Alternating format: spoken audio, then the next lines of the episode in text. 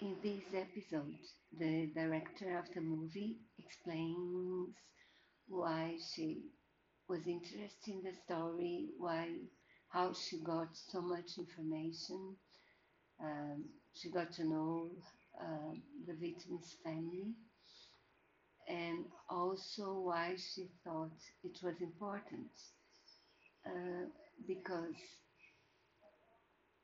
because she was a victim and she was not uh, responsible for what happened to her, which is sometimes what things happen. Uh, think when women uh, suffer abuse, um, that they did something to deserve it somehow.